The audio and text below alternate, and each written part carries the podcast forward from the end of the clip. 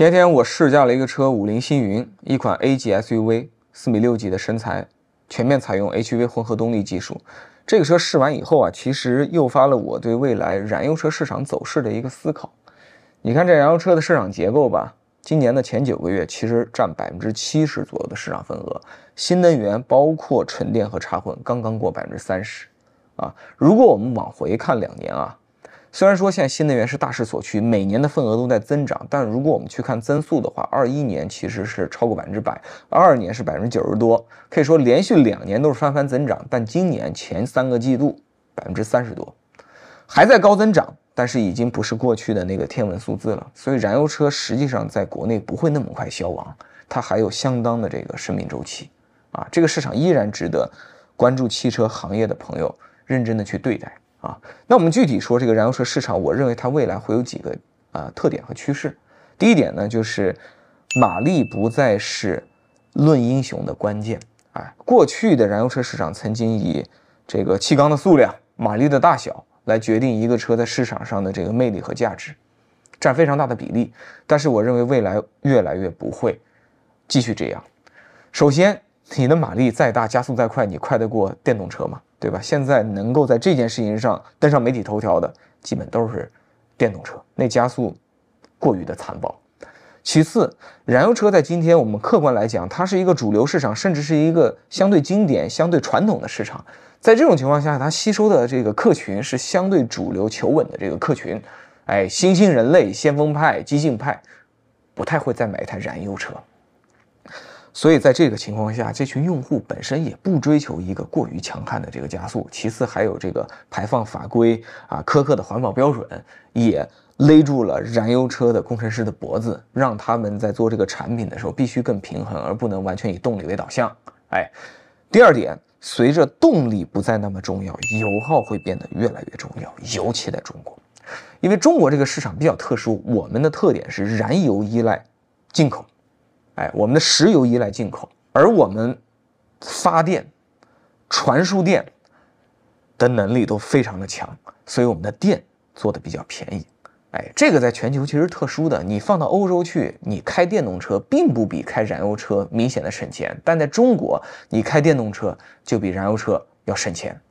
那么在这个媒体和电动车用户越来越多的这个扩散下，这个事情就越来越深入人心。哎，其实过去你开台燃油车，百公里油耗八升九升也很正常，也没有人为这个事情过多的抱怨。但在未来，这种抱怨就会越来越大。那随着这种抱怨越来越大，人们就会渴望那些不需要百公里油耗八升九升十升的车，人们希望要看到三升四升五升的车，对吧？所以呢，混合动力技术在这样一个时代背景下。它就会越来越登堂入室，哎，成为人们的新宠，哎。你像这个五菱星云，我最近试驾，我是在上海实测了一下，啊，用我的这个比较粗糙的这个脚法，也能开出五点五升的这个油耗。同尺寸的主流的纯燃油的 SUV，基本上要八升多甚至九升，带给用户大概百分之四十的节约。这个就是一个赤裸裸的、非常有用户体感的一个硬道理啊，把这个油耗给降下来。这是燃油车市场以后竞争的关键。然后第三点是一个驾驶体验的变化，就是电驱动可能要比起传统的由内燃机和变速箱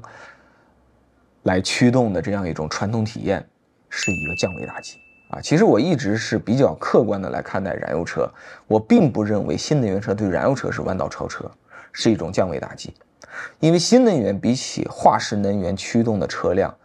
它本质上是平行关系。烧油有烧油的好处，家电有家电的好处，但是电驱动比起传统的内燃机和变速箱驱动，这个确实是降维打击，是弯道超车，对吧？你像这个五菱星云，它的工程师的设计思路啊，基本上是让这个混合动力技术，说是混合动力，实际上是以电驱动为主的一个动力结构，它百分之九十以上的场景和时间都是由这个电机来百分之百驱动这台车辆，那个内燃机完全沦为一个发动机，在大部分情况下。然后它在这个传动技术上呢，又使用了这种电磁式的混合动力技术，让这个传动显得非常的平顺，响应非常的快，非常的安静。哎，你去试驾试驾这个车，你就会发现它开起来跟过去的燃油车非常不一样，极为接近我们今天习惯的这种纯电动车。过去的内燃机和变速箱的工程师为了把这个车辆的驾乘的这种体验做好，做得更安静，响应更快、更平顺，啊，从四 AT 卷到六 AT，六 AT 卷到八 AT，八 AT 卷到十 AT，啊，围绕着这个内燃机做了各种各样的工程优化处理。但这一切呢，在今天的电驱动的新魔法的衬托下，就显得有一些悲壮，啊，和不值一提。那有的朋友可能会觉得混合动力技术也许挺好，但是插混是更好的技术。呃，我承认插混有插混非常棒的地方，而且它非常符合我国的这个产业政策大方向。但是你得考虑到，可能像五菱，也包括很多其他的大车企，他们都是百万规模的企业，而且很多时候现在。中国的大企业也不是只看着中国市场了，它要看着很多全球的市场。全球的很多地区充电基础设施以及它的电费的这个成本跟中国是完全不同的情况。在我们这里最受欢迎、最代表大趋势和最能见效的东西，不一定在别人那儿是最能见效的东西。所以这些公司有可能它的思路就是说。呃，不把鸡蛋放在一个篮子里。哎，如果你充电确实不方便，你可以来买五菱星云 HV 混合动力技术。如果你的充电也比较方便，那你完全可以选择它其其他的新车。哎，五菱星光这种插混技术，它也提供。然后，关于混合动力到底能不能在内燃机市场成为一个主流的存在，其实它完全是可行的。前些年呢，我们在国内看到的这类产品啊，包括丰田开发的很多，都是一个小比例的存在。那是因为它比起同尺寸、同级别的这个主流燃油车，那还得贵两万以上，